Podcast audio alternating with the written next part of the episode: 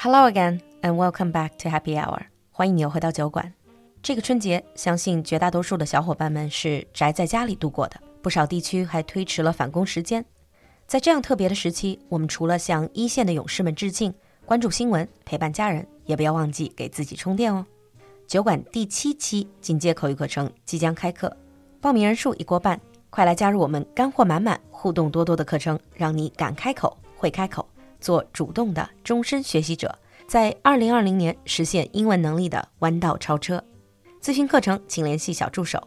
小助手的微信号是 l u l u x j g two，l u l u 就是露露，x j g 是小酒馆的拼音首字母，最后一个数字二，l u l u x j g two。我们在酒馆等你。Now on with the show. Since we were talking about being an active and lifelong learner. So, in today's episode, let us talk about learning. Back in the day, if you wanted to learn something new, you'd go to school for it. Today, the advanced technologies have opened new doors for learning opportunities. Not only are educational institutions offering their programs and individual courses online, but experts in almost every field imaginable are creating their own programs and courses online to share their knowledge and expertise with their worldwide audiences. And new technologies and platforms have also enabled content producers such as myself. 所以今天我们就来说说 online learning. Whatever you're interested in learning, whether if you wish to learn a completely new thing or improve your existing skill, chances are you can almost certainly find a course about it from numerous websites, from beginner levels all the way to intermediate and advanced. There's bound to be something for everyone. However, with tons of online learning platforms, you might find it difficult to choose the one best suited to your needs. 对于常听酒馆的你来说，网上学习肯定不是什么陌生的事儿了。国内的各大线上教育网站和 App，包括很多视频、音频的网站， 都有海量的内容可以让你选择。But what about internationally? What are our options when it comes to online learning sites in English? This is why for today's episode, we have done our research and found some of the most popular and top ranking online learning sites to share with all of you. Let's start with the first one Khan Academy. 可汗学院 this is something I often recommend to my students because it is completely free. Khan Academy is a non-profit organization started in 2006 by educator Salman Khan. 它是以创始人的名字命名的 Khan Academy. Its mission is to provide a free, world-class education for anyone, anywhere.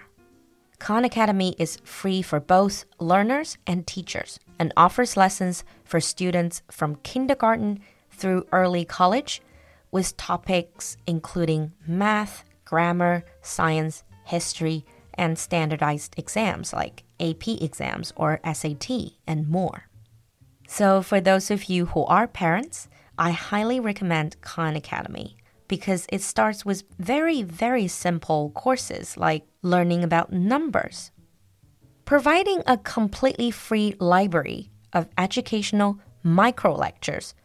So they have these mini lectures, usually just 5 to 10 minutes long, so you don't get bored.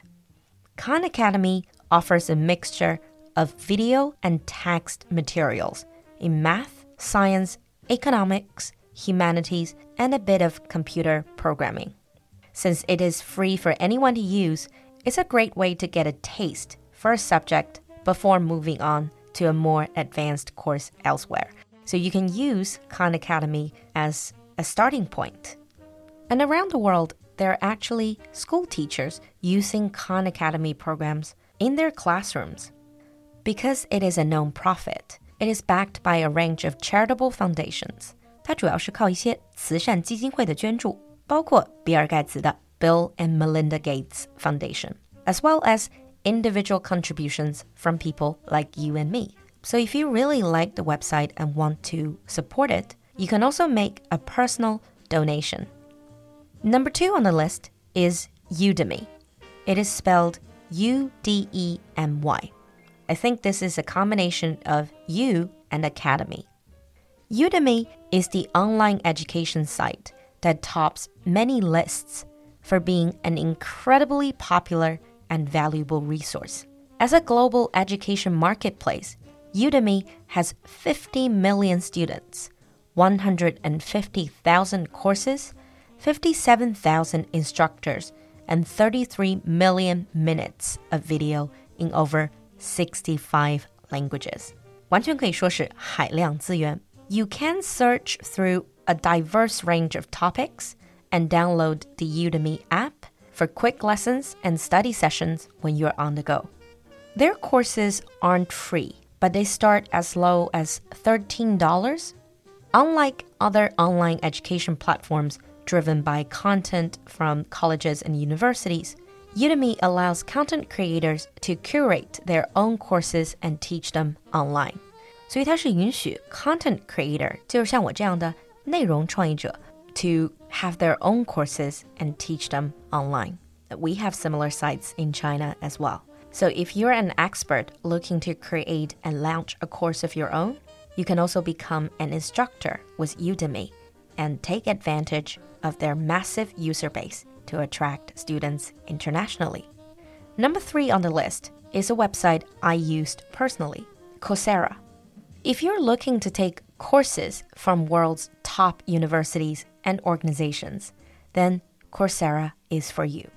It has partnered up with the University of Pennsylvania, Stanford, Duke, the University of Michigan, Imperial College London, and other famous universities to offer universal access to the world's best education.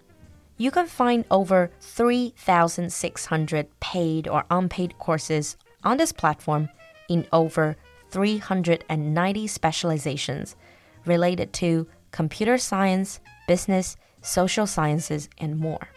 With a reputation of being highly professional and quite academic, so Coursera 它是学术性更强 it has over 190 university partners and offers over 15 certificates and 14 degrees. So it's not just learning a skill.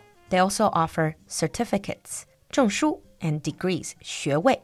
On this platform, course instructors include experts from the world's top colleges and universities, and courses include recorded video lectures, community discussion forums, and both graded and peer-reviewed coursework. 除了老师教和自己练，这里还有 graded and peer-reviewed coursework。这里这个 graded 就是指老师打分，那么 peer-reviewed 多半是 同学之间进行评议的作业。This is more like real university. You can also receive a course certificate for each course you complete. So if your goal is more than just upskilling, but also getting real qualifications, Coursera would be a great choice for you.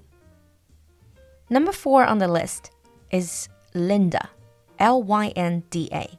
This is a popular educational hub for professionals looking to learn new skills relating to business, creativity, and technology.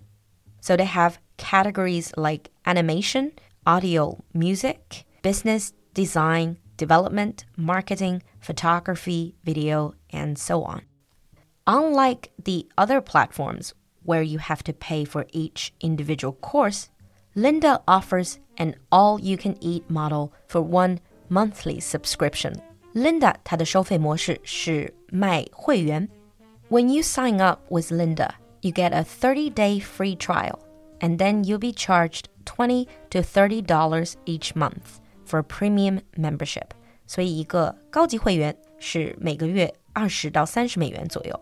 Founded in 1995 as the pioneer of the e-learning industry, Lynda is now owned by LinkedIn. 那现在它是被领英收购了。，and it's immensely helpful for those who are aiming to learn skills related to technology, business, and creativity. Number five on the list is edX. Ed ED education, and X.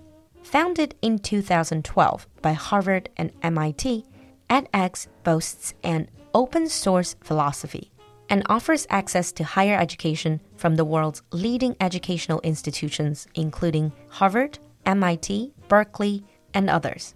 On this platform, you can find courses in computer science, language, psychology, engineering, biology, marketing, or any other field you're interested in.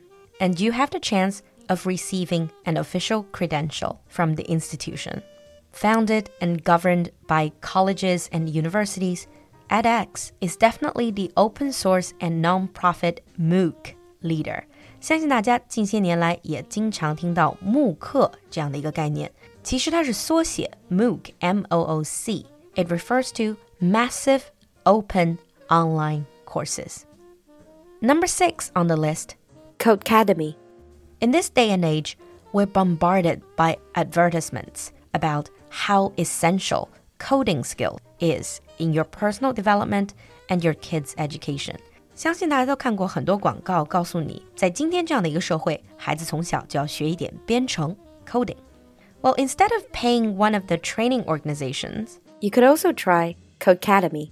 Codecademy is an interactive platform that teaches you how to code in multiple different programming languages. Most free courses can be completed in less than 11 hours. Sounds really tempting, doesn't it? This platform also offers a premium plan for a monthly fee. 所以跟 Linda 一样，它也是按月收会员费。Codecademy has helped train more than 45 million learners in topics such as web development, programming, computer science, and data science. And many people finished the course on this platform and went on to work at some of the major league companies such as Google, Facebook, and IBM. Now, if you're not really into the academic style of learning, maybe number seven on the list is for you. This is TED Ed. As a language teacher, I often recommend TED Talks to students as an effective way to train their listening skills and expand their vocabulary base. 我经常向学生推荐这个 TED Talks. TED Ed is TED's award-winning youth and education section whose mission is to share and spread ideas from teachers and students. TED Ed has a global network of more than 250,000 teachers that serves millions of teachers and students around the world every week. What's very special about TED Ed is that it features highly innovative content, such as original animated videos. 它有很多原创的一些动画 and a platform for teachers to create interactive lessons. For English learners, these short and fun videos are definitely a great way to learn a language in context while getting useful information about a wide range of topics. And there's a lot of very useful and free content. And because of the limited time we have, there's still two more I want to mention very quickly. number eight is open culture. If you're on a budget and still looking for top quality education content, check out Open Culture. This platform, they don't provide their own content, but they collect other people's content. So it is like a huge library of completely free audio and video lectures covering a range of topics. And these lectures are often from leading institutions from around the world, including Yale, Stanford, MIT, Harvard, Berkeley, and others. The last one on the list is Skillshare. The reason why I want to mention this is because a lot of the educational sites focus more on science and business subjects, but Skillshare is more for creative skills. They cover courses in animation, creative writing, films and video, fine art, graphic design, illustration, music, photography, and UI design. They also sell membership, and with the membership, you can get a discount on all classes. So, that's our short summary of some of the top ranking, most popular online learning sites. Whether you choose to supplement your existing education or to learn a new skill, it's never too late to become a lifelong and active learner. Hopefully, these online education courses can help you gain valuable knowledge, earn a certificate, complete a degree, expand your horizon, and allow you to pursue your ambitions and dreams in the long run. That ends today's episode. If you have any more sites to share, leave your comment in the comment section and share with us your experiences of online learning. We'll see you next time. Bye.